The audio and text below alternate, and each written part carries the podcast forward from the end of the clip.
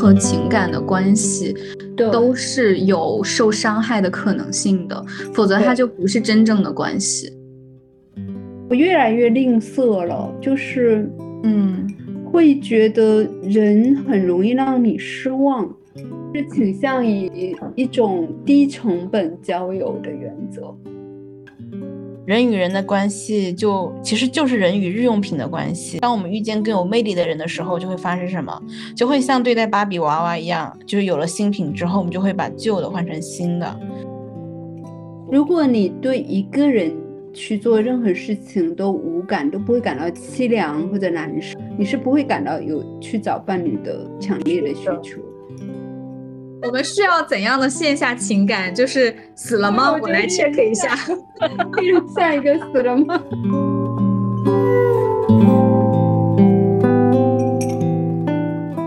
大家好，欢迎收听新一期的《和别人的男朋友一起逛公园》，我是主播丁影子，我是主播王，我是主播阿贝。啊，这一期呢，我们要聊聊一个非常有意思的话题，好像之前是我们在群里面聊到搭子和精神有这种，就是奇奇怪怪的关键词。对，身为七零后的我，不甘落后，当下就去百度了一圈儿。对，更符合当代人体质的一些 人和人关系的词汇。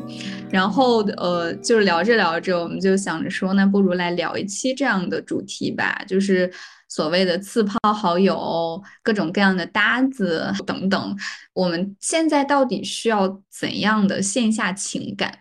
精神是怎么做到的？在精神上打炮吗？是指说，呃，两个人只只是一个精神交合，还是说在？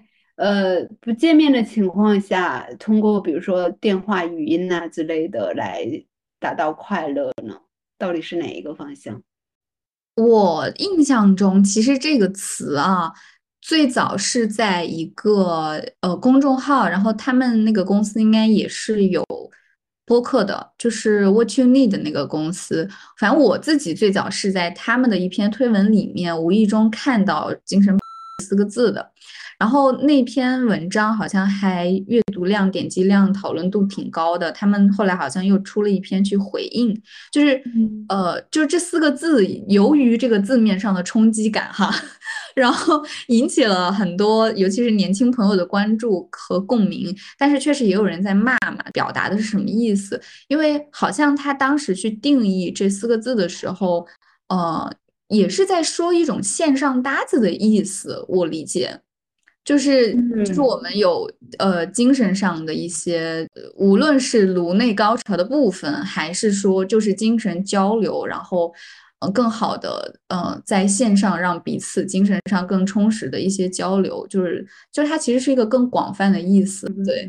所以有人也觉得说哦，那这个就有有噱头的嫌疑嘛。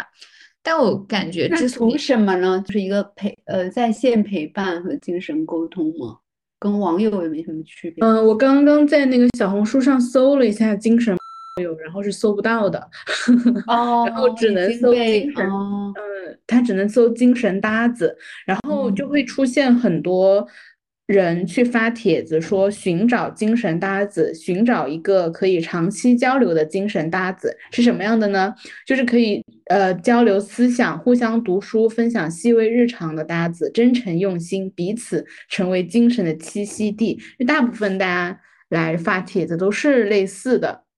然后我觉得可能是可能啊，是因为大家在线下没有一个长期稳定的感情，然后也可能因为线下的交流很容易就会有冲突，但在线上的时候，就即便你跟这个人发生了冲突，那么你可以马上断绝你之间的关系，就把对方拉黑就好了。所以就导致现在大家都更愿意去寻找就是线上的一种关系，就是我们可以不用在。呃，线下的感情里有太深，然后呃不需要在线下见面，但是我们可以在线上就会有个精神寄托。我其实是不是现在大家都太寂寞了？不是，我觉得有一个新的问题，关于刚才这个定义，就比如说嗯分享日常这件事，我觉得要是两个人没有情感关系，真的很很难很难有热情去分享日常，说今天我走是的，是的，这个街很美。那你除非你跟恋爱对象，对吧？你你对他有那种情感，所以这个所谓的精神炮友，我觉得还是一个非常灰色地带的一个东西。我怀疑他们还是在恋爱，只是他们不想承担恋爱的嗯现实责嗯任，或者那种压力，或者那种无常，或者那种异地的辛苦之类之类的。嗯，其实他们该干嘛还干嘛，对吧？对，它很像我们之前有一期聊的，大家其实内心深处还是渴望爱，但是又不想谈恋爱。对，是，对，他用一个表面上不再谈恋爱的借口来实施谈恋爱之时，然后捡取这种恋爱形式里面最轻松、最简单，甚至像阿贝说随时都可以拉黑、可以分手的方嗯式。我觉得是这个概念应该。嗯，否则谁有空天天给你读诗读书？这多，这个多不正常呀！放在一个时代，你给另外一个人特意在那儿读书，我觉得也是不太正常的一个事情。笑死，笑对死了！谁跟网友干这事儿？我跟你们俩这么熟了这么多年了，谁在线给你们读过一句诗？谁有空？嗯，对，哎，我觉得这个其实很真实，就是他的那个心理动因很真实。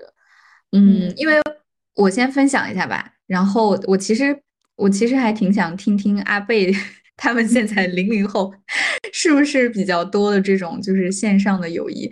然后我作为一个九零后，我不是最近有用一些交友 app，就是体验一下人类观察嘛。然嗯后，呃，就说回到老师刚刚说到的那个心理动因，我发现的确是这样，就是我其实呃在交友 app 里面的，就是性别推送的选择，我其实是男女皆有的。然后呢，呃，就是因为抱着交友的目的，其实你们就是看彼此的那个个人资料里面，它会有一些。呃，就是主题的展示，就比如说你的日常是什么样，然后你的你有什么样子的心愿，嗯、然后你可能最喜欢看的书啊、电影，就是它会有这些问题的引导，所以你它其实确实也挺像一个就是交友呃界面的，然后你觉得和你能聊上天的兴趣爱好相投的，可能你就可以给他点一个喜欢，然后如果你们互相都点了喜欢，那你们就 match 了，就可以进行聊天。但是你最后就发现，呃，其实我给很多很多的女生都送了喜欢，因为那就更像是一种，就是哎，我觉得姐妹的呃状态很好，或者是她很好看啊，然后她的呃一些喜好可能跟我也比较匹配，我可能就会呃就是给喜欢的，就是陌生网友女孩子点一些喜欢，然后中间就有一些在软件上双向奔赴的嘛。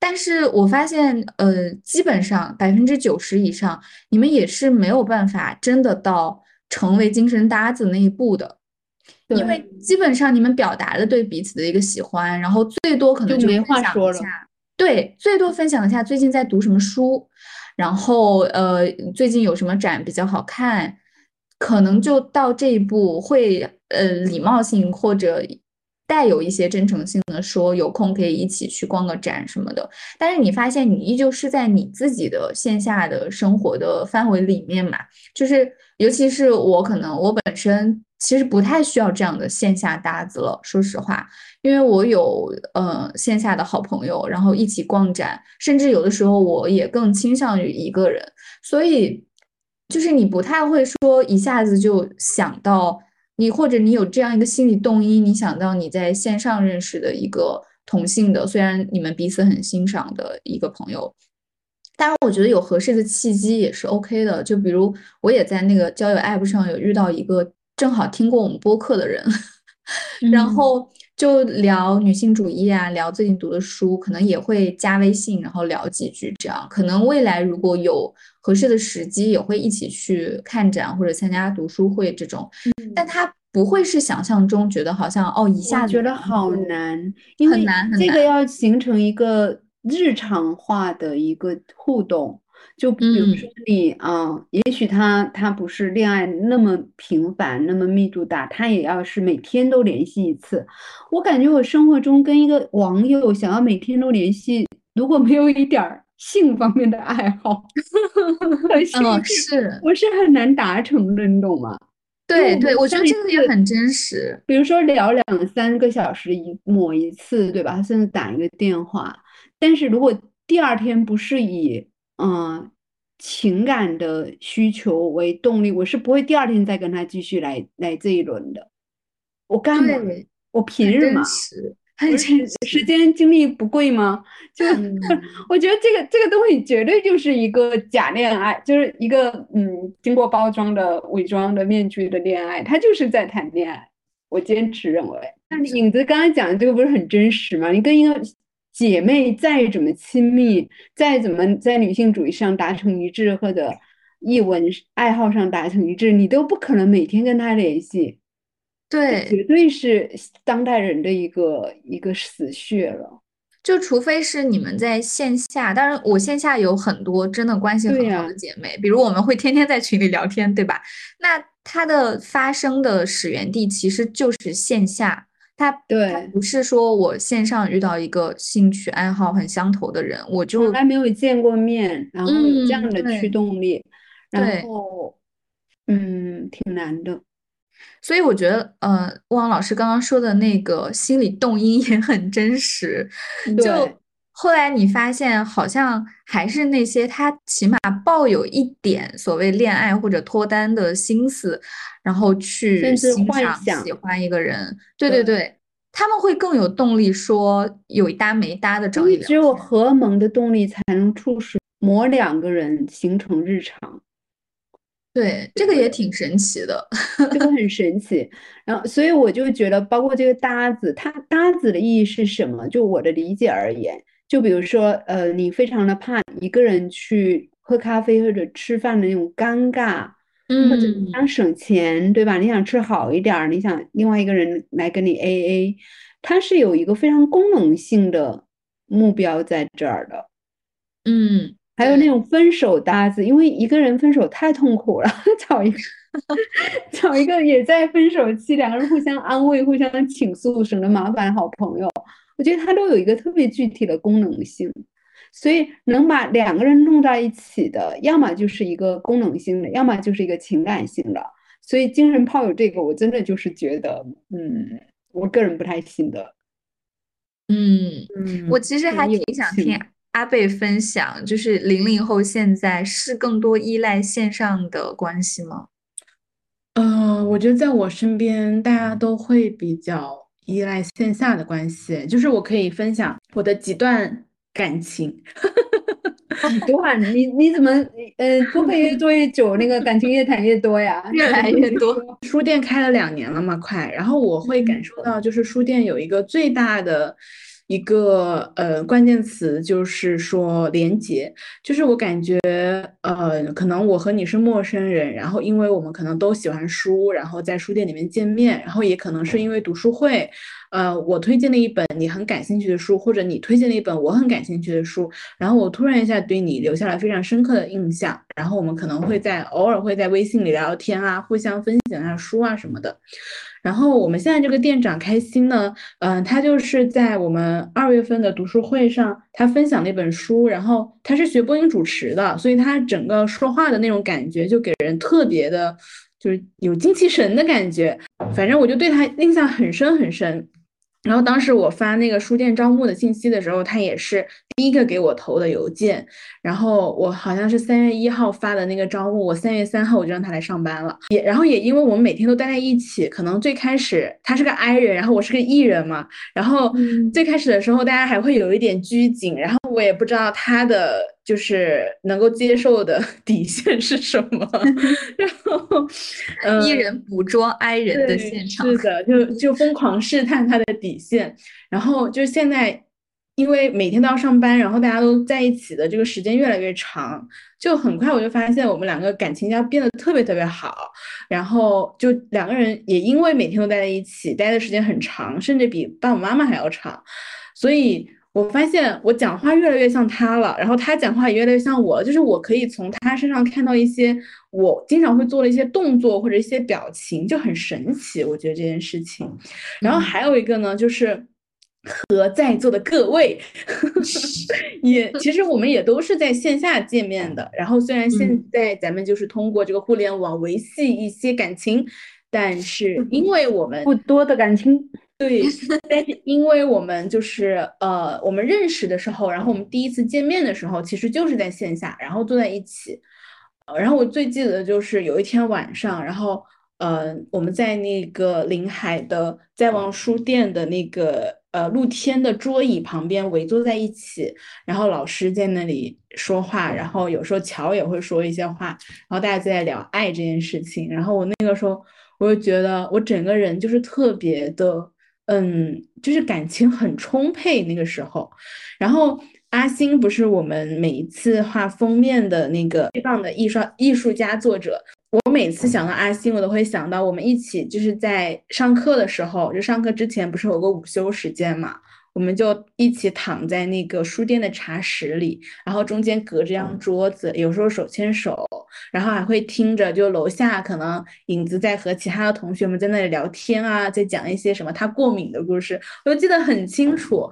然后，嗯，然后也因为我和阿星是一起睡过的关系，嗯嗯，虽然其中中间还插了一张桌子了，但是呢，就是因此就会。每次想到阿星，都会想到他软软的手。哦，天呐，好色情啊！真的，没有了，就想到阿星，你就会想到他的那个声音。呃，就是我会觉得我是一个非常非常需要线下的情感情感的交流连接的感觉。因为阿贝好像是那种呃感情特别充沛，然后特别愿意交跟人聊天儿。交交流的那样那样一种性格，挺外向的。嗯，是的，但是我也会觉得，就是嗯，我不知道影子和老师有没有，就是我我有那种很旺盛的分享欲。就如果我看到一个，比方说今天我觉得我的窗景特别特别的美，然后我可能就会分享给我的好朋友，就会发给他，就告诉他几个就常发的。常发的不就是我们群嘛？那天还发给群里说，我收到一束好漂亮的鲜花。嗯，你什么时候看过我发的信息？真，我已经很久没有看群聊信息了。我感觉最近大家都那个发的挺多的，我就不看了。哦，原来你在分享给我们，我还以为你另外有一些人呢。然后影子，也就是说我们是你最重要的 朋友了。哈哈哈哈哈！哈，出你的名人当中的排名，好急呀！也不清了，家人们。我刚刚还说，就是影子他也会，就是有时候像星星他们看到好看的展，其实也会分享在群里面。我觉得这种分享欲也是我们感情之间一个非常重要的一个呃因素吧。而且它也是基于我们线下已经建立的情感和对彼此的了解，就是我们分享一些展以及一些好的作品，就是你溢出来的，就是觉得特别特别充沛的，然后今天看到的、感受到的那些东西，你知道，呃，放在这里面彼此分享。呃，首先他是不会对彼此造成打扰的，因为你知道这个群里的人就是多多少少对这些内容是感兴趣的，对。然后其次就是，嗯，大家应该能 get，就是哪怕当时不看，但是也不会呃产生一种发怒，对，也不会有什么负面的或者是额外的节外生枝的别的东西，嗯，就它非常的。非常的丝滑，然后一点都不会产生任何内耗。嗯，对对，是的。那我们这种群反倒更像精神搭子一点，但是不不至于到炮友的程度，可能是精神搭子。对对对，就还挺精神搭子。但是我们的缘起其实是在线下。嗯，对。我其实挺同意阿贝刚刚的那种说法，因为我自己有一个很大的。呃，可以算作对比的经历是，呃，在疫情期间，我不是在上海，嗯，被封了很久嘛，但其实很多地方，比如北京也封过，然后东北也封过，就觉得大家都有很长一段时间，你只能通过线上去和无论是朋友还是家人，甚至是爱人取得联系的时候，然后我个人的感觉就是，这种互动和线下实时的，我可以看到你，我可以看到你的眼神，然后我可以。摸到你，我们可以互相触碰，然后可以互相拥抱，嗯，甚至我们可能就是一起，呃，吃过吃过饭，散散步，聊聊天儿。但是那种聊天的感觉，那种就是在线下的场域里面在一起的感觉是没有办法替代的。嗯，对我那种感觉，其实，嗯，因为有有着对比，你你就会有。很深的印象，就是比如说像前几年我加班很忙的时候，嗯，你一方面你每天的时间其实是和那些同事在一起，而且可能还不像阿贝和开心，就是你们其实也是好朋友嘛。就有一些我我自己还算比较幸运吧，我在有其中的一些工作里面，其实有交到很好的朋友，就超越同事的关系。但很显然也有很多的工作片段里面，嗯。你们的同事关系再好，但也只是同事关系。但是每天早上到午夜，你们都是和同事在一起度过的。然后，然后大家呃，基本上都是通过线上，比如微信啊，或者其他的一些呃类似的渠道，去和你的好朋友吐槽，在摸鱼的时候进行一些分享。嗯，对，就是大多数时候其实。之前那种麻木的加班生活，好像也就是这样，然后你就觉得他可能也是很多很多就都市打工人的一种常态。就到了周末，可能大家才会有一点所谓的线下的生活。对，但是因为有了疫情，然后可能也是我自己的一个比较特殊的经历吧，就是我辞职了嘛，就我离开了职场，然后我有更多自己支配的时间。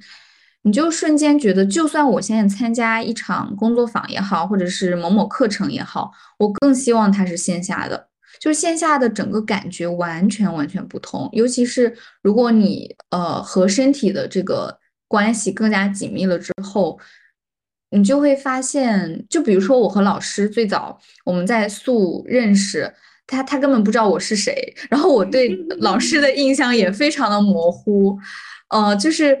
最早我们俩其实他算是媒体人前辈的一个网友嘛，但我们就只是网友。后来我加入素的，可能前半个多月也都是大家在社群里面。虽然我们素的社群真的非常非常好，就是大家很纯粹，就是聊诗歌、小说创作，集体精神搭子，感觉是。对对对，集体精神社区的搭子们，就是然后也很好玩儿，因为因为就是我们校长也。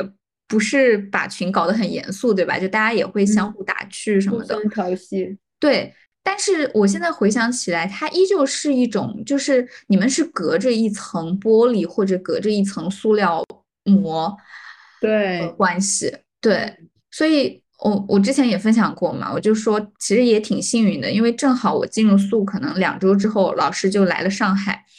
然后因为一个主动出击，就 是就是，反正在线下就见面了。然后见面时候那种化学场的反应，就完全不在你的任何预设内。就我们俩喝第一杯咖啡，然后下午 听起来有点师生恋的感觉。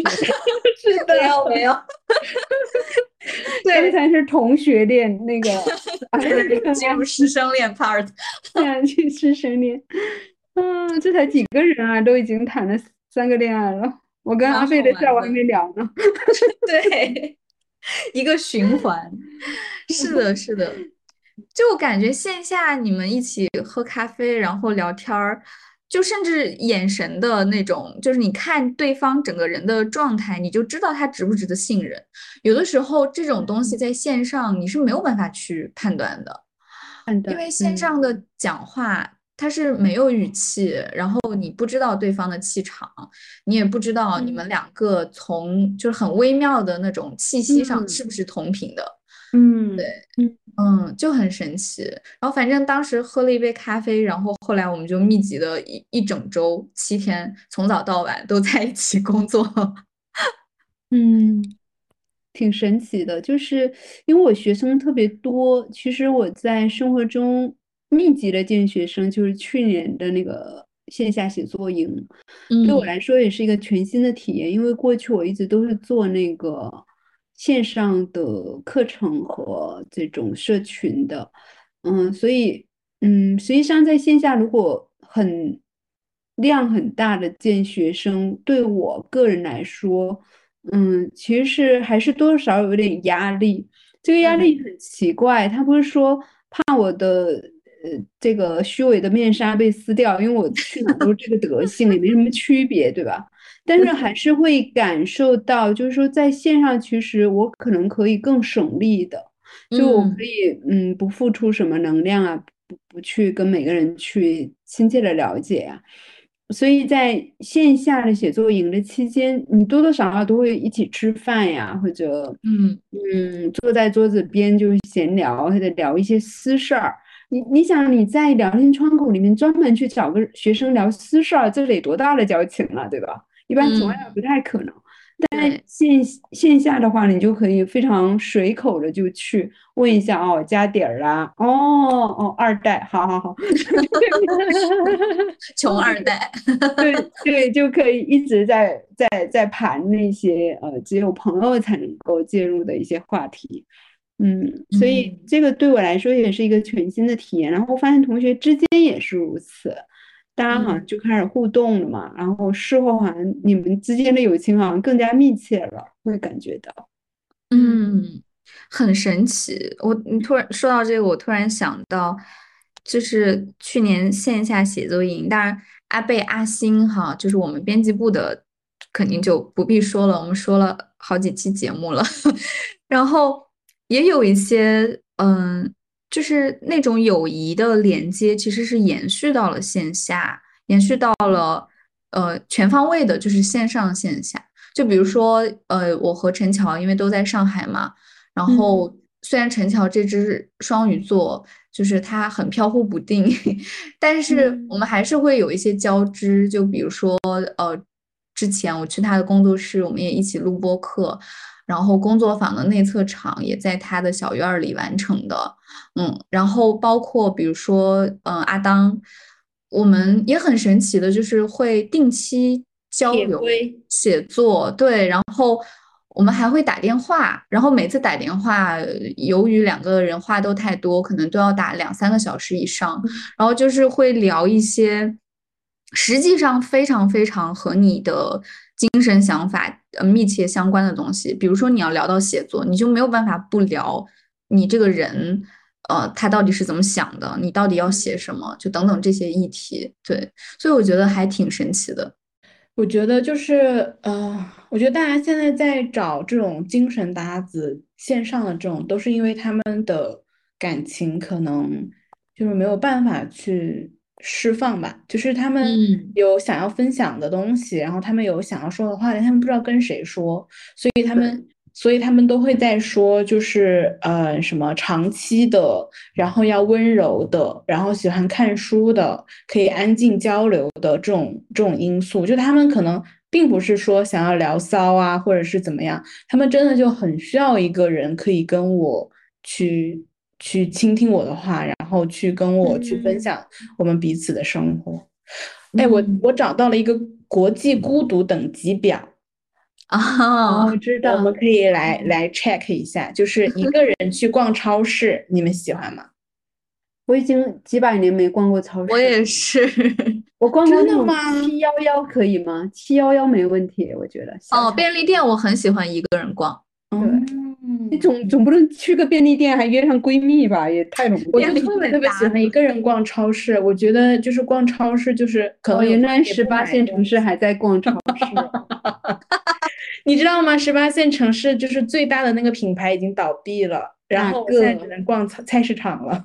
因为我觉得逛菜市场还挺幸福的吧。嗯，对你跟那些老逛菜市场一个人完全可以胜任啊，不需要几嗯百个人。哎，但是我们一一群人也逛过，也挺好。对，在临海也挺有意思的。或者两个人也行，我觉得逛菜市场的适应度最高，因为它最接地气，不觉得孤独在里头。对嗯，对。是，第二集是一个人去快餐厅，就是去麦当劳、肯德基，类似于这种。嗯，我没问题，我我去过都都可以，就是快餐厅类的，就它没有嗯凄凉的感觉。我去但是我好像去了以后有没有凄凉的感觉？就是如果我一个人去的话，我就会选择打包，我就不会选择在那里吃。嗯，我还挺喜欢在那吃的。啊，我我能 get 阿贝，我好像在这方面有很大的转变，就是我在呃，好像毕业之前，我都是那种我上个厕所都希望和闺蜜一起组个搭子的，嗯，对，对，然后大学读书的时候是这样的，对的对的，就是你要问一下你的同桌或者关系很好的朋友说一起上厕所要不要一起去呀？对，然后有的时候别人问我，我其实没有那么想去，我说好，我可以陪你一起去。然后如果没人陪你去，你就说好，那 憋死算了。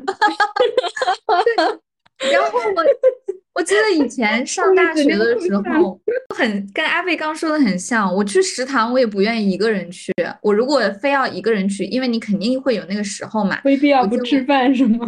我就打包回宿舍自己吃，我就不会坐在食对，堂。其实你回宿舍或者回家也是一个人吃，但你就不想在那个地方吃。对对对，我以前是是不是我说那个孤独感和凄凉感上头了？不然你干嘛要离开那？因为你习惯了去哪都跟别人一块儿。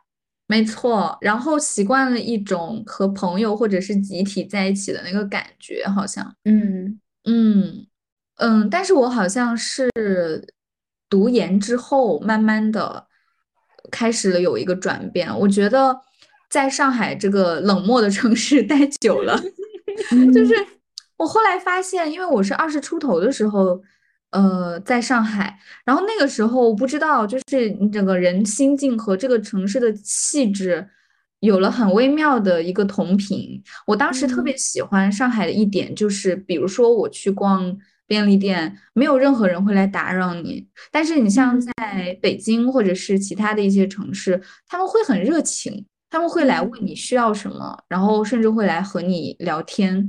但是在十多年前的上海，就是已经呃很很有边界、很有分寸感的冷漠了。然后我当时反而很喜欢这种冷漠，就是不要来找我，我就是喜欢一个人在那里很细致的看看起来非常相似品类的东西，他们的配料表，然后他们的生产地，我觉得是一种放空，一种休息。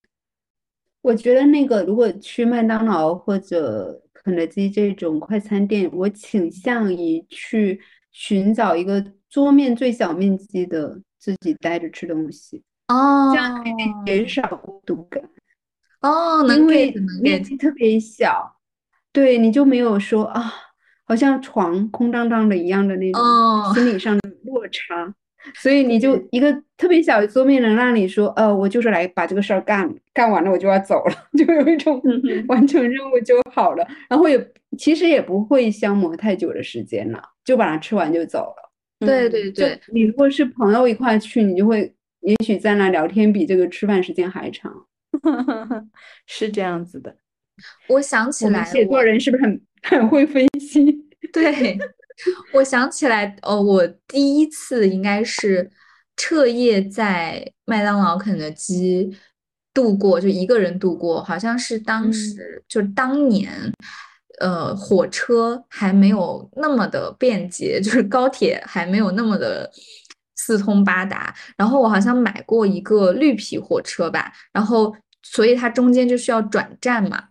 然后做学生的时候，为了省钱，有一次转站，我就选择了可能我需要凌晨待在麦当劳等下一趟车。然后我记得我当时就是，首先我接受了这个设定，呃，所以我不觉得这件事情很痛苦，而且年轻的时候能熬夜嘛，就无所谓。然后，但是我印象中，我当时还是在线上用我的手机不停的找人聊天。嗯，嗯，是的，对，就好像越是那样的情境，你越希望你有一个线上的搭子。哦，是我每觉得一次肉体孤独的时候，在线的这个陪伴就显得更加的重要。重要了。对，我每次坐国外的飞机，在转机的时候，我也是到处找人聊天。嗯，是。嗯，是的，第三个等级是一个人去咖啡厅，这个我完全可以，我还更喜欢一个人去。嗯我们习惯了吧？去咖啡厅，我感觉好像就是 几乎没有跟，除非你那个人去约着要谈事儿，嗯几乎很少很少跟别人一块去了。现在都是一个人去。嗯。嗯，然后第四集是一个人去看电影。我这几年也 OK 了，早年不也太行，早几年我感觉还还是得有有个伴儿什么的。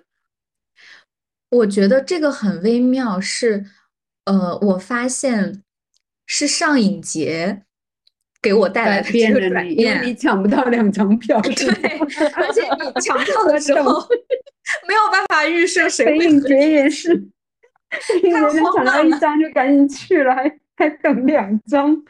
对啊，然后以前也是会在心理上会有点儿觉得说，哎呦，看电影就是好像你也不必要非说去电影院看这个电影不可，对吧？如果你一个人，对，所以嗯我觉得日常的电影它不太会让你有那种你一个人也也要去电影院把它看了的这样的冲动。但是像上影节这种，它就更像是呃一个。就是你错过这个村儿就没这个店的那个现实的有一种那个恐惧营销的感觉，因为根本就抢不到票。我每次那个北影节，呃，如果我在北京，然后它正好开幕，然后我不也参与这个抢票大军，我会主动先非常自觉的去抢那些可能会有冷门的，我根本就不会去，因为我等抢完那个热门的，我我既抢不到，我又抢不到那个冷门。对对对，直奔那个最次要的、最没人去的那些非常偏的东西去抢一抢，然后反倒有时候其实也有惊喜了。嗯嗯嗯而且我其实已经连续两年还是三年，就是自己一个人，大多数都一个人去看上一节的电影，然后反而觉得特别的享受，因为首嗯。先你一个人抢票嘛，就是一一张比较好抢啦，然后其次是你一个人可以去安排所有的档期，因为它有的是呃时间比较紧的，在两个电影院之间赶场。然后如果嗯。是两个朋友，你你可能你们得提前商量好，对吧？但如果自嗯。己的话，就跟独自旅游一样，他可能会比较自由。然后嗯。其次是我发现，就是我现在看完电影之后，我其实不需要和别人聊，嗯。嗯，所以然后看电影的时候，你又不能聊天的，就是嗯你得沉浸在那个电影和影院里面嘛。所以我反而在影嗯院里，你会遇到另外一个独自看电影的人，你会静静的观察他一下，就看到，哎，这这就是呃我，另外一个镜像的我。嗯，感觉一下他的状态，也不是也不是很孤独了。其实一个人看电影不算那个孤独状态。对，我现在觉得挺好的，而且因为，嗯。尤其是去年，去年我其实嗯忘记那个抢票时间嘛，然后我就是后来在闲鱼上捡的别人就是掉落的票子，然后发现有很多转让一个人电影票的，然后因为我自由职业，我就可以选择呃工作日的白天的场次，我就就是甚至是便宜捡了好多张票，然后连看了，比如说一个下午连看两场电影这样，然后一点都不觉得孤独。嗯我会去看那个新现场，专门放那个国外的莎翁剧啊，或者或者那种呃时长很长的一些舞台剧的一个平台，然后他们也会在一些艺术院线去播放，而且票价不便宜，一般都要一百啊、一百二、一百五这样，因为它时长特别长，它约等于嗯看两三个电影。所以我有过一天看三个剧的经验，就是从上午一直到晚上，然后每一个都三三个多小时吧，然后就充实了。就就感觉一天就被沙翁喂饱了，然后 第二嗯天说话都有点那个味儿。是的。所，以我我觉得那种体验其实特别好，就是说你平时你不可能坐在电脑前待十几个小时去嗯。看这三部，你肯定会一直走神，或者对你对对，要停很多很多次。但是因为你把自己花钱了，你已经投资了三百多块钱，你坐在那个地嗯方，然后又嗯。在黑暗中，边上又没有别人，你就不得不把它看完。对，就我觉得这也是线下的那个场域的一个魔力，就是你把自己丢到那儿之后，你其实就给自己一个专注的时间跟空间嘛，嗯然后你就静静的去享受完这些，回头发嗯现也很好。但如果你比如和朋友一起去，或者是你自己在线上，可能就没有这个同等的体验。嗯，是对的。嗯，第五集是一个嗯人吃火锅，你们一个人吃过火锅吗？就在外面。吃过外面嘎普嘎普。呷哺呷哺呷哺 呷哺，妈咪嘎布嘎布，只有那个适合一个人吃。我觉得吃九宫格有点夸张。我一个人吃过海底捞，哇，你好能吃哦！然后一个人嗯吃海底捞的话呢，就是那个店员他会给你在对面放一只娃娃，嗯，但是我那一 天那个娃娃都被别人用掉了，所以我那一天都没有娃娃给我放。我觉得不如不放哎，放的有点恐怖吧？那娃娃长啥样啊？一只熊吧，好像是。娃娃像你吗？像你还不是，像他好像是他那个海底捞的那个形象的那个哦娃娃。嗯，大可不必了，过度我好像吃过两次。我觉得放一个娃娃反而会强调哦，你是一个人是一个人的，对。嗯 对，我也只一个人吃过呷哺呷哺，我我我没有选择一个人吃海底捞，主要是因为那锅底太大了吧，一个人可以四。宫格，然后你四宫格都点清汤锅，就证明你的锅底都是零元。嗯。阿贝真的很有省钱小妙招哎！是的是不是，你一个人吃，你没有必要吃很好的锅底呀、就哎随便烫烫有一个日本的漫画家叫高木直子，他好像在对他画了东京住的第五年什么的，画了对对对，他画了后面结婚了，我就很失望。你知道吗？他结婚之后觉掉了好多粉丝，对，像我这种粉肯定不会再。不会再跟了。我就觉得啊，她的美就是她一个人，然后个子那么小点儿，然后去哪都是一个人。她就喜，她就画过那个在餐馆吃饭那个感觉，特别敏感的一个女生。嗯，所以这种人肯定就肯可能还是会走上就是有伴侣的道路的。然后后来就画两个人一起生活，三个人一起生活。如果你对一个人去做任何事情都无感，都不会感到凄凉或者难受，你是不会感到有去找伴侣的强烈的需的求。是的，你必须要感到凄凉。说实话，现在回顾起来，我觉得每 每每一个一个人都很凄凉，其实 人都没有那么坚强。第六集是一个人去 KTV，我从来没有去过，因为我不爱唱歌。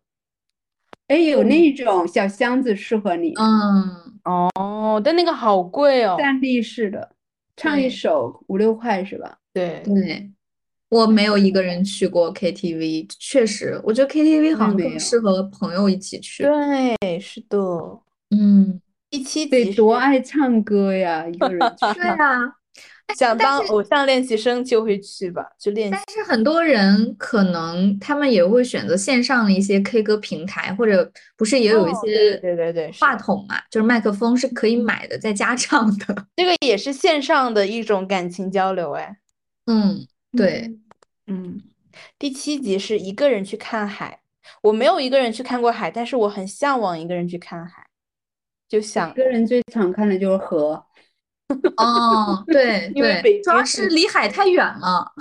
对呀，连湖都看不着，水泡子还行，北京太干了。水体的话就只有河。第八集是一个人去游乐园，我觉得这样子就连游乐园都很久很久没去了。我也是，但是我想着游乐园那么就是一个就可能是一家人出门，或者是情侣之间出出门的地方，一个人去就会觉得更加孤独，就比前面几集都要孤独。对，我觉得游乐园太刺激了，特别是坐摩天轮什么的，然后你一个人在那尖叫，然后人家边上都紧紧抱着另外一个人，然后你 你那种尖叫非常摩天轮是慢慢的那个，你说是过山车？对，过山 车。我我孤独少年 项目的名字都记错了，这想想好好惨呀！我刚刚想了一下，我觉得就是。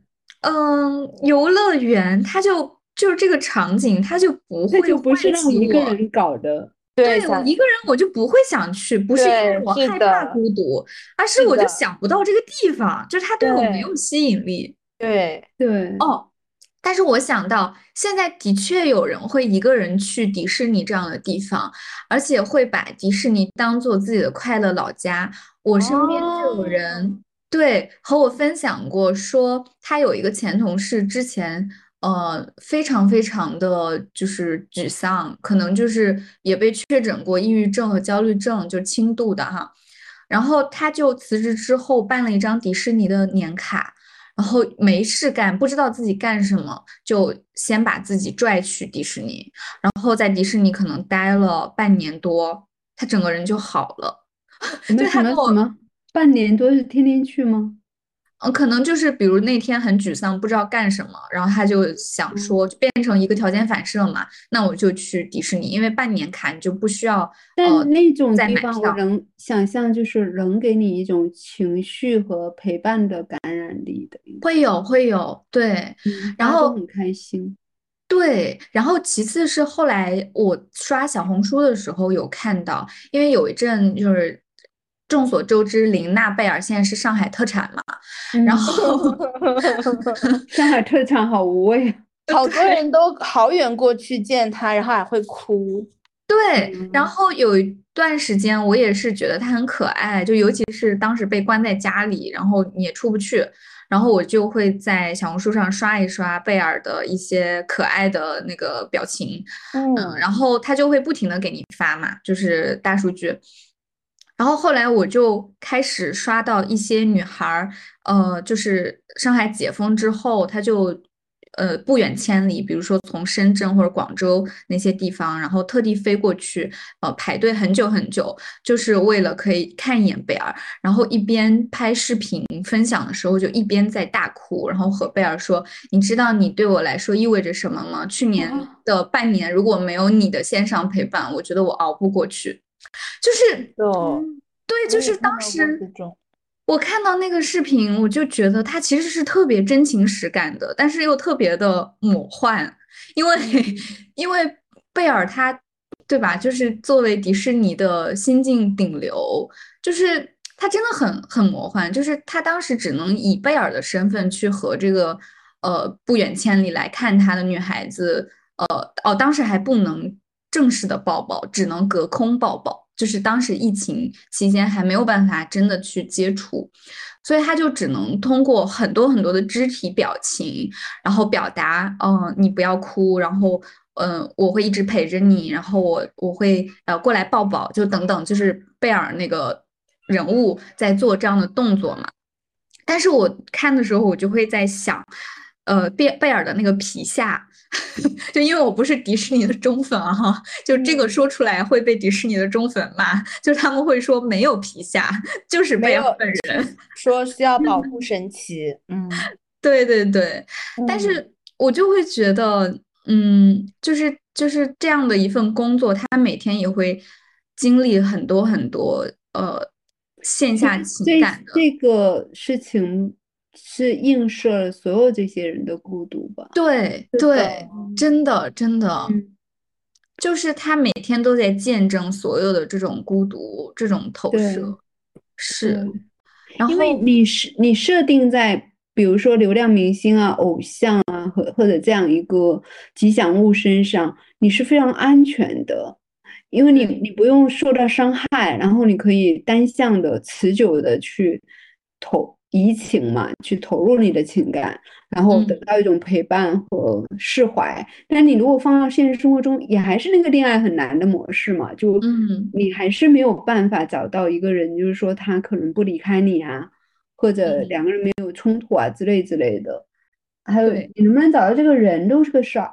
对你根本就遇不到这样的一个人，你们没有办法进入到那个还会相互吵故事其实架的，非常非常现代，非常现代。非然后它又它又裹挟在所谓的商业资本和消费里面，所以我当时第一次刷到这样的视频的时候，我觉得资本可能是有意识地在引导这个舆论导向的，就把这些故事放大，或者嗯使得它就是变成一种更多的人会做同样的事情的一个导向。对，它媒体肯定也是有放大效果的，但是嗯。有一次我和我一个朋友聊天，就是当时我就说我心情很复杂，然后呃嗯。这种其实我觉得完全可以共情，但是也有是比如说把贝尔当做呃明星一样的，就是去追偶像的那种那种心理嗯。嘛，然后比如嗯。说有女儿粉，就妈妈粉嘛这种，然后我就会觉得有点儿夸张，就是它有点儿像饭圈那一套哈。然后我就和一个就住在浦东，他离呃迪士尼离川沙妲己比较近，然后他们也经常去，然后我就和他聊到了这个，然后他就说，他说，他说，呃，其实不用想那么多，就是呃，世界都已经这样了，嗯。就是他们只是想通过人寄托一下感情，对挺好的。而且这个感情，就像老师刚刚说的嘛，它起码是稳定和安全的，然后他又没有对更多的其他人造成伤害，和就是有何不可呢？对。后来我发现，其实不只是，比如说像呃我们或者是之前的那种打工族这样的群体，我后来发现，我有朋友的妈妈，他们也会很频繁的去迪士尼，然后在那里获得快乐。嗯嗯，对，就真的还挺现代无，差很别孤独。是的，嗯，越说越惨了。第九集是一个人搬家，这个我可以，而且我一个人搬过三个人的家，哇哦，就帮别人我也搬搬过，我也我搬过，我也一个人搬过家，搬过不止一次。这个还好，我觉得。我觉得这是被迫的，如果你觉得你独居，你不一个人搬，你跟谁几个人搬？对，对但如果你让我对在大主动选择，我当然肯定还希望有是希望有人来帮忙。对，是的。对，最后一集是一个人去做手术，我只有一个人去看过医院，去看过医生，然后做过治疗。牙，看牙算吗？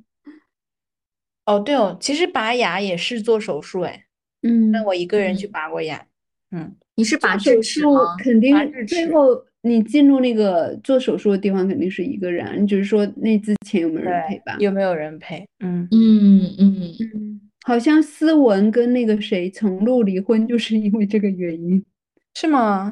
他一个人，他提到这个事儿，就是他一个人去，他觉得这个好像这个老公也没啥用啊，对，他反他反正可以一个人，那我要你的意义是什么呢？其实也没有什么意义，你赔或者不赔就没有什么区别。我有类似的经历哎，然后确实也是和前任的 经历。对，哎，如果说是那种很小的手术，那其实我有做过，就很小很小。但是拔智齿，我当时还是让我的好朋友有陪我一起去，因为就觉得是有恐惧的，因为我第一次拔完智齿有比较大的反应，因为我那个阻生齿埋得很深，然后拔完之后有比较大的那个低血糖反应。所以第二次我就比较害怕嘛，因为一共拔四颗，然后每次是拔一侧的上下两颗，然后第二次我就正好我的很好的朋友，他当时也辞职 gap 的期间，然后我就让他陪我去了，就是那种有个人能在旁边，假如你真的低血糖晕倒了什么的，然后可以有人帮你，嗯，对对对，这个还是现在有一种陪诊服务，你们知道吗？哦，我知道，是的，知道，嗯嗯，反正五六百块钱在北京一次，对。然后他也是在 APP 上预约的。嗯，对，我知道是因为现在有一些保险的服务，然后他会和你呃，就是推推销说你买叉叉保险，然后它里面包含了陪诊的服务，嗯，嗯，所以你看现在有很多线下的关系，确实是一种消费关系哈。是的，对，对，就是那天我也是看那个将熟悉变为陌生吧，然后那个鲍曼就说，他说人与人的关系就其实就是人与日用品的关系，就我们不会发誓对一把椅子忠诚，就为什么我要把发誓把这这把椅子当做我的椅子至死不渝呢？如果我不再喜欢它，我就会买一把新的。就当我们学会了这一点之后，就会用可能就会用这样的方式看待世界和人。就当我们遇见更有魅力的人的时候，就会发生什么？就会像对待芭比娃娃一样，就是有了新品之后，我们就会把旧的换成新的，就很难以维系一段长时间的感情。嗯，嗯我觉得可能 point 也在于说，呃，这个感情本身它就还没有深入到就是真正的情感对，对，是的，对，所以它很容易被替代。初期的情感这么处理是很很正常的，因为大家都不想去嗯去绕进去嘛，对吧？嗯是倾向于一种低成本交友的原则，就风险可控，风险可控。是的。那你们会通过什么样的方式去开始一段？就比方说，如果我想和你成为朋友，你们会怎么样去，就是抛出这个橄榄枝，然后去维系这样的感情呢？你会花时间、花精力吗？你是说线上的是吗？还是线下认识都可以，就无所谓，就线上线下。我越来越吝啬了，就是嗯，会觉得人很容易让你失望，哦，就是。这种失望是彼此的，就不是说我他让我失望，而是我们彼此容易失望，我也很可能很快就让他感到失望了，就没有那种特别大的信心去。还是回到刚刚那个话题，就是假如你要开启一段认真的情感，在当嗯。下的这个时代，其实是非常燃烧生命能量和非常需要很多很多的热情，对吧？去维续，嗯，哪怕是一个闺蜜关系或者好朋友的关系，所以就很难让你决定要跟一个纯陌生的人去从头就是开启的。嗯，我刚刚其实就有在回望，就是我嗯活了三十年哈，然后像阿贝的这个问题，我好像确实在不同的阶段也会有一些变化。我觉得就不仅是我自己的成长阶段或者人生阶段在变，嗯、环境其实也是在变。嗯然后我印象中的是，比如说，呃，当我们还在学校上学的时候，你们的关系很多时候就是一种所谓的同桌关系，对吧？嗯或者嗯，是说临近青。春期的友情，对对对，然后它嗯、呃是以就是所谓的地缘，就是亲缘性、临近为一个很嗯重要的基础，嗯，然后当然这便个利性，便对对对对对，就是就是一个线下的搭子嘛。当然，这个基嗯。础里面它也有很纯真美好的部分，就你们肯定是能聊得来，能彼嗯。此共情，然后最后才能成为真正好的同桌和朋友。嗯，对。对，然后可能到了比如说上大学期间，它就变得更加离散了，因为大学它不会再有固定的教室，呃，然后呃，除了室友，它可能是一种集体的关系，对，然后但是呃，就是你你不会有一个空间上像同桌这样的人，然后室友也是就是抽盲盒一样随机分配的，你们更多可能是生活上的一个。嗯、陪伴的关系，但是它相对以前来说变得更加离散了，因为尤其是反正我作为九零后，当时的大学生活还是相对更丰富一点的，就不是说每天在图书馆或者是卷什么什么找工作这种，就是大家一进入大学，你发现兴趣爱好很不同，比如那个时候我就是呃，一下子就去了呃舞团啊、剧社呀等等这样的社团，然后和那种兴趣小组的朋友一起玩儿。但我有些呃室友，他可能就是更专注于学习，然后绩点这种。那有一些室友，他可能更喜欢说，我想要体验一下不同的兼职或者实习，就是大家会呃因为个人的喜好或者所谓的选择。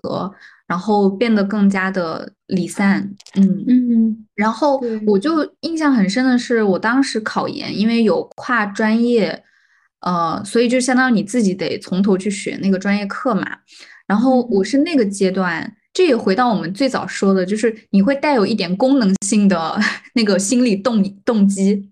嗯，就当当时是因为一起去考那个新专业的呃人，可能在线上多多少少就会有一些 QQ 群啊，或者是当年会有类似于像人人网或者一些博客，总之它会有一些呃互联网上大家彼此发出声音，然后聚集到一起的一些小的群体，然后也是很神奇的，我其实，在那个群体里面遇到了一个。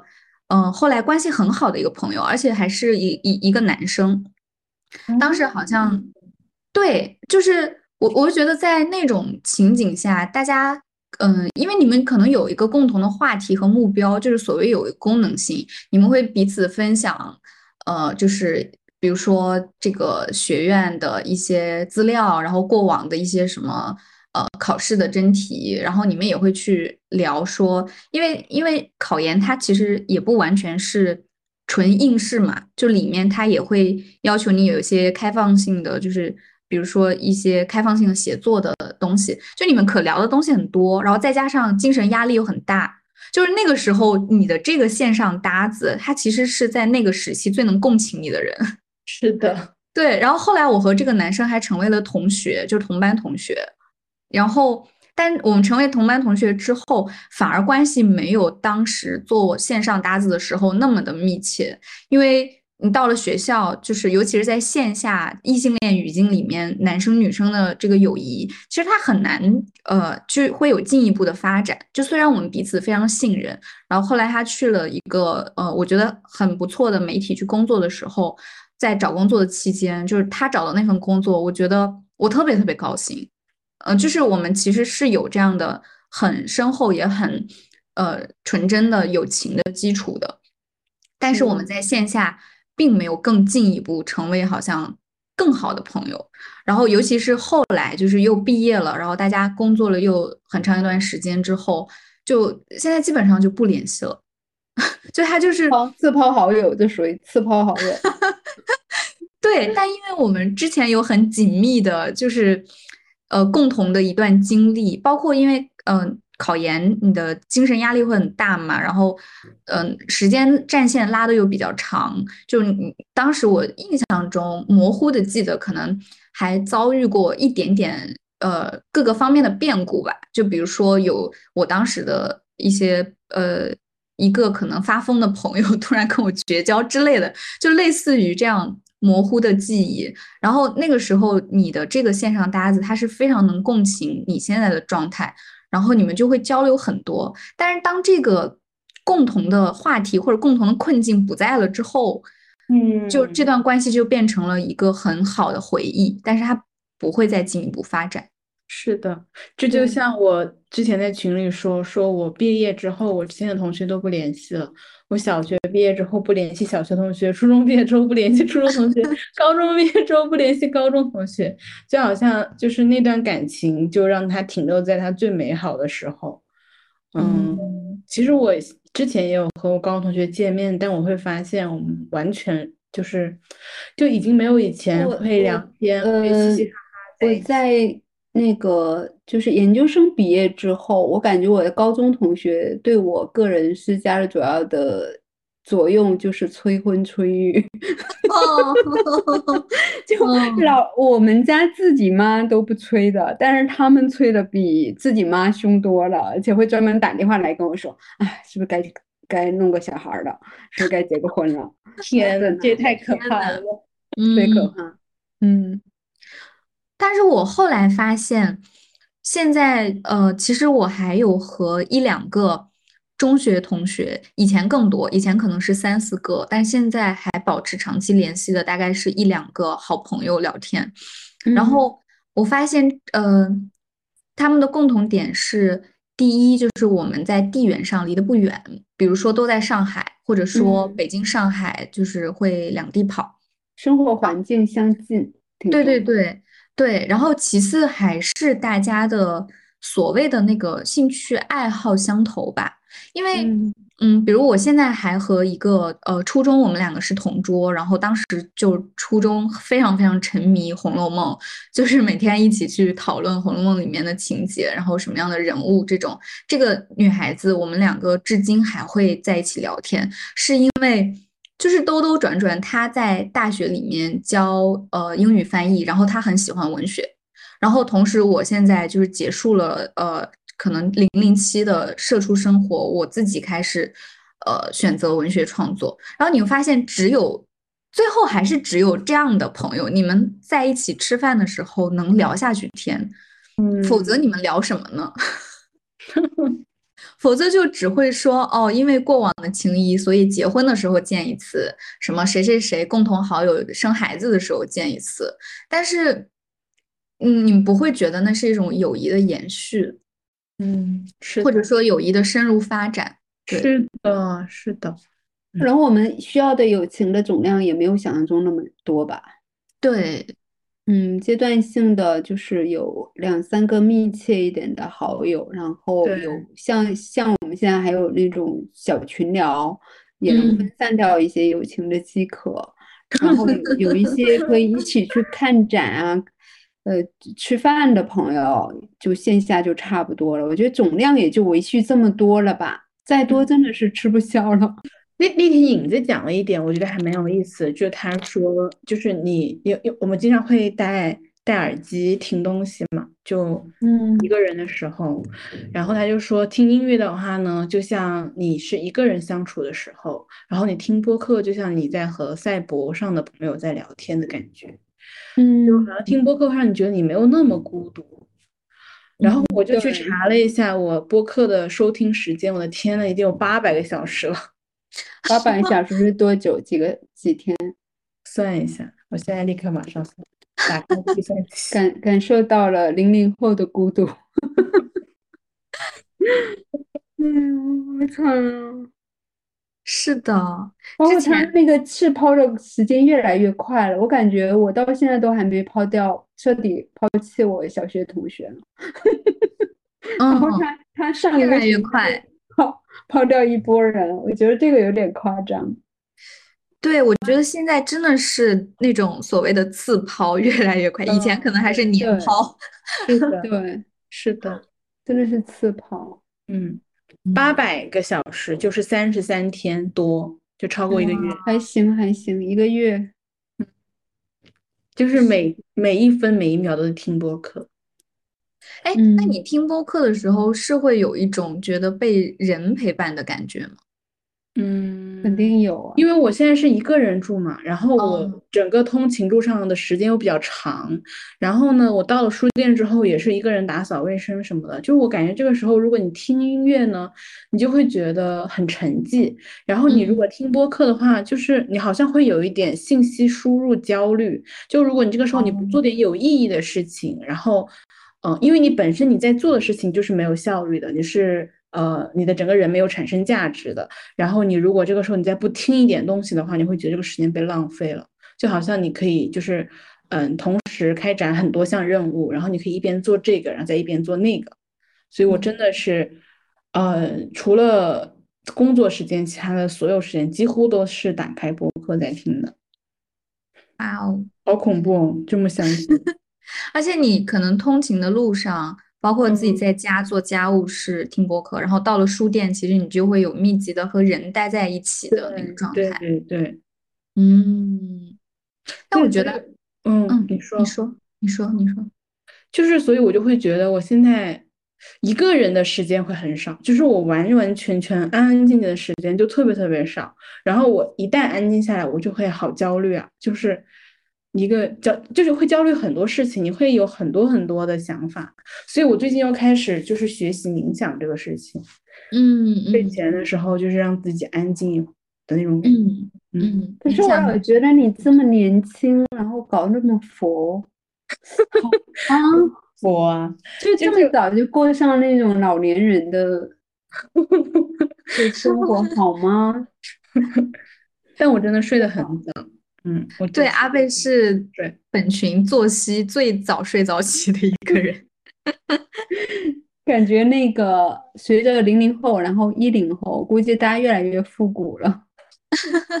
但我觉得它是一个小量样本，哎，还是有很多的 年轻还有很多朋友疯狂的年轻人，后半夜才睡觉你的。同龄人都在熬夜，就你一个人睡着了，这样好吗？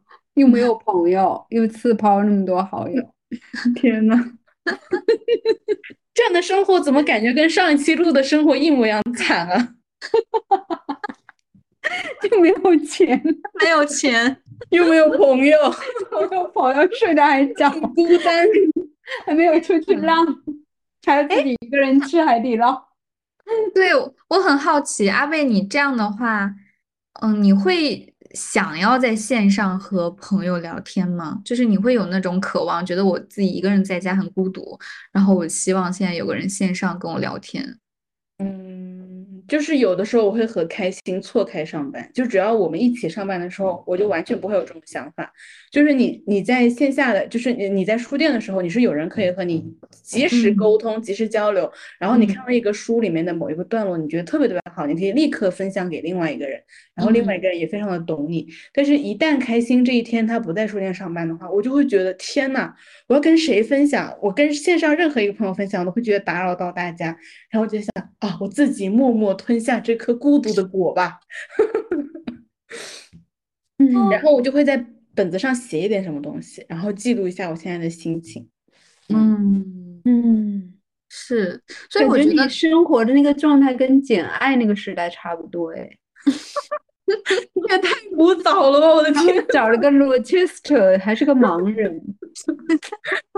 嗯，嗯，但我觉得这种对孤独的，嗯，怎么说呢？我觉得也不是恐惧，就是人还是渴望一种连接，渴望一种分享。它其实真的从古至今，我觉得是写在人的 DNA 里面的。我某种程度上是能 get 阿贝的那种感觉，也是因为我现在其实就是和妹妹一起合租吧，相当于就是我们是住在一起的。虽然我们非常的独立，就是比如说各自工作，或者是各自，呃，就连一起看剧的时间其实都不多，因为她现在也很忙嘛，然后我也很忙，所以是呃，除了一起做饭啊，然后做家务，嗯，然后间歇性的聊聊天，其实嗯，生活空间也很独立，就在两个房间。但是那种感觉还是很不一样，就是你知道这个空间有另外一个独立的人在，嗯，嗯，对，然后而且家里还有一个猫，就这种感觉是不一样的。我记得之前有一个会动的，有一个会说话的，这个人生已经很完美了。对呀，对呀，而且就是他有时候也会，比如说过来抱抱我啊，就是那种就是高需求，开玩笑，对，开玩笑，高需求。然后就是，嗯，我觉得这种这种感觉是不一样的，是在于有一周多，就可能接近两周的时间，他当时不在，然后就是瞬间变成我一个人独居嘛，就跟阿贝现在的状态一样。然后前两天我是觉得哇，也很好啊，就是就是也很也独很居的快乐谁懂？对对，独居的快乐 谁熬不过二十四小时就说不行了，熬不住了。然后到了第三四天，你就会觉得，哎，有点不太对，就是我，就是我当时明显感觉到我在线上和人聊天的频次增加了。嗯，对，因为线下你没有人可以讲话，尤其是我现在又不上班嘛，你没有同事，你也不会见到人，就除非我给自己安排一些呃工作。嗯但是很多工作也是独立完成的，就是你跟线上跟别人去协作，你也不可能线下去见面。然后我就很自然的发现，怎么到了第三四天，我就开始很希望线上有人来找我，你这也太可怕了，还不主动，还要别人主动。对，希望别人主动。就比如说，我从床上醒来，可能我也不是以前也不是很呃立刻希望我去看手机，然后有的时候看到，比如说超过十条信息，你就会大吃一惊，觉得哈有什么事情需要有这么多信息来找我。但是那几天你就会发现，打开手机，没有人给你发信息的时候，对，怎么这么久没有任何人联系我啊？我还活着，快来人呐！所以，所以在那个《拼团人生》那本书里面，就有两个女生都是各自独居了二十年，然后他们哎，我们仨儿都可以下一个未来要开发那个 A P P 叫死了吗？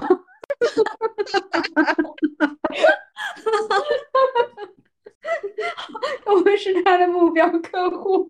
对我们需要怎样的线下情感？就是死了吗？我来 check 一下。下一个死了吗？这两个搞笑。滴滴可以增加一个业务，叫滴滴收尸。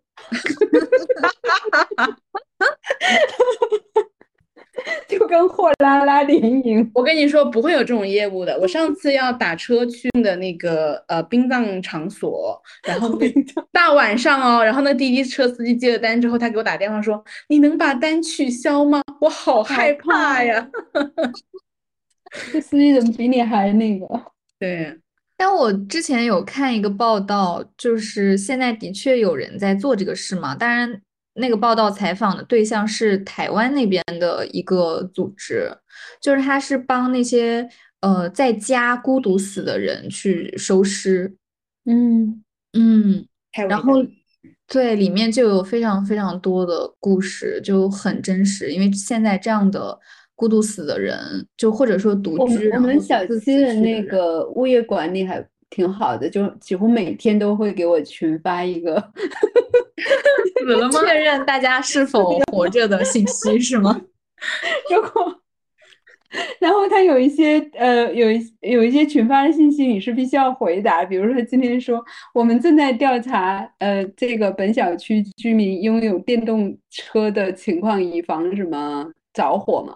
然后说，请问您家有电动车吗？如果我没回，是不是我好多天没回我就死了？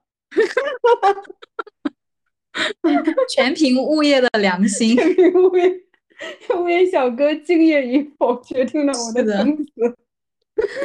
嗯，哎呦，笑死我了！我觉得我们最后可以总结式的来一起分享一下，就是对于我们每个个体自己来说，我们到底需要或者想要怎么样的线下情感？就理想中的。好，你们年轻人先来，我肯定是阿贝先来吧。嗯，我觉得我想，我觉得我还是很希望有一个像《拼团人生》里面那样子的好朋友，然后可以住在一起。虽然我知道这中间肯定会有非常多的摩擦，但是，嗯，我觉得人还是一个群居动物。你这维护现状就不错了。对对，我我现在过早的过上了阿贝说的那个拼团人生的生活，但是唯一就是，呃，如果妹妹去结婚生子了，我的这个生活就破灭了。没事，你还有我这个妹妹。哦，所以我现在你们俩拼一下不就完了吗？我现在为了维护这个生活，我得选择精心挑选一些 waiting list 上的备胎，对吗？你列一下。是我，我其实觉得，根据我对自己现状的观察，我觉得确实也是需要一个非常彼此独立，但是可能在空间上也不一定一定居住在一起，但是从这个地缘性上比较。亲近的好朋友吧，我觉得对我来说还是挺重要的。就比如说，现在我有一个好朋友，他们出去旅游，然后他家的猫就嗯暂时安置在我家嘛，然后两个猫也建立了嗯每年可能约会一两次的线下情感，就这种 对这种关系还是挺好的，就是比较安全，然后彼此也不会造成太多的打扰，但是你又知道你们的这种呃随着。各方各面，就是生活上、情感上，嗯，猫猫的陪伴上等等，就是嗯，会让你觉得有有流动性的，就是活生生的伙伴在的那种感觉。但是这种我觉得这种情感或者线下情感的可能性还是挺难得的。就我现在其实还挺珍惜这种感觉的，因为听到很多很多的案例，就是很多的朋友，尤其是就是之前常常分享过嘛，他就是说有很多的人结婚，尤其是生孩子之后，然后他的女性朋友就人间蒸发了，就不联系了。嗯，是的，对，嗯嗯，我的想法是，我觉得人是需要，嗯。面对面也好，或者身体的一种感知，还有包括亲密关系，都是一种需求。嗯，这种需求不会因为时代有那么多 APP，那么多的嗯，那么多的替代疗法，比如说有人陪你去看病啊这种嗯服务来变得过时。我们可能还是要正视自己这种非常原始的、复古的。真实的，甚至嗯，就像说我们不惧于去谈论这个问题，去告知别人我需要，我想要线下的亲密关系啊，嗯，然后我希望嗯，大家就是说，其实我现在特别希望所有人改变一种思维方式。以前人们是嗯，反正互联网时代认识新人很容易的嘛，我觉得现在大家反倒其实可以花更多的时间去。建立一段和缓的、深入的、有安全感的亲密关系，不管是朋友还是爱情，还是甚至婚姻，甚至我们其实我们博客也不排斥结婚，对吧？对，就诸如此类的吧。我觉得这个是一种人们应该重新经过这么一个动荡的、复杂的、不安的时代以后，要重新重重新去审视的东西。为什么我们谈了？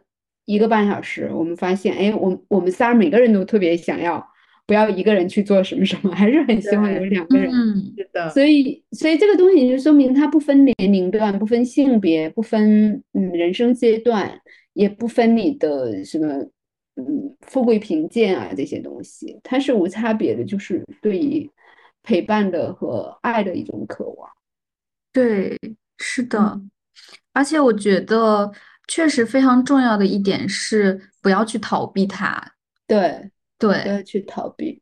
对我觉得现在很多嗯选择线上的一种所谓的替代，一方面肯定也是我们的生活就是，唉，就是压力太大，然后就在一个好像被人造物呃紧紧包裹。我会觉得大家不寻找线下的原因是每个人都特别害怕。就是失去些什么，或者不想付出些什么，我觉得这个是永远都要有代价的。对，就任何情感的关系，都是有受伤害的可能性的，否则它就不是真正的关系。对，我觉得现在反反倒像我们播客也算是个媒体，我觉得不应该去倡导那种替代性的情感，或者我觉得反倒是应该去复古一点，去。去讲我们找，比如说我，呃，刚来北京的那些年，我觉得我的线下朋友非常非常的多，所以我一直觉得我的青春期有很多很多的朋友的陪伴，然后这些友情延续到今天的那一部分，已经成为我终生的一种财富了。就这种东西，它只有历经时间，历经这种多次的线下的见面，对吧？嗯。在在一起耳鬓厮磨也好，在一起耗了那么多时长，它才可能建立起来，然后成为你生命的一个部分。对，是的，所以我觉得我们也是，就是。有的时候需要主动出击，需要嗯，需要你去直面这个问题，然后没关系，你们二位是狮子，我是上升狮子，我们都很会 主动出击。是的，放心，我们一定明点此时，我们来谈一下，看我们仨是不是都有一个像样的主动出击的结果。可以，可以，拭目以待。拭目以待，也希望大家可以，嗯，直面自己的线下情感的需求，多与真实的人面对面的接触。对，嗯，祝大家都找到自己的好搭子、好朋友。对线下的好搭子。是的，嗯，那我最近也收到了 Tizo 嗯寄给播客的通勤耳机。呃，就收到的时候就非常惊喜，因为我很喜欢它的包装，它的包装就是轻便环保，然后很简单。啊，作为一个重度听播客的人呢，就每天就做饭啊、遛狗啊、通勤、打扫卫生，就只要是我一个人待着的时候，我都会去选择听播客。然后长时间的戴耳机呢，嗯，我也不会觉得它会对我的耳朵造成一些负担。但是这一点就是说，就是要呃。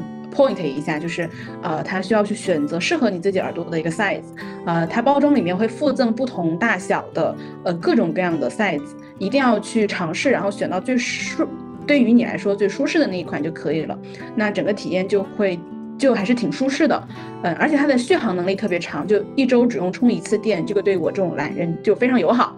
嗯，它的降噪效果也非常好，就有时候我会用吸尘器，呃，去吸尘嘛，去打扫卫生，或者是你在拥挤的公交车上戴耳机，也是能够听清楚，呃，播客里面的人声的。那每一位喜欢听播客的朋友呢，我觉得都可以试试看这款 Tizo 的渊蓝牙耳机。当我看到你戴渊，就知道你也在听播客啦。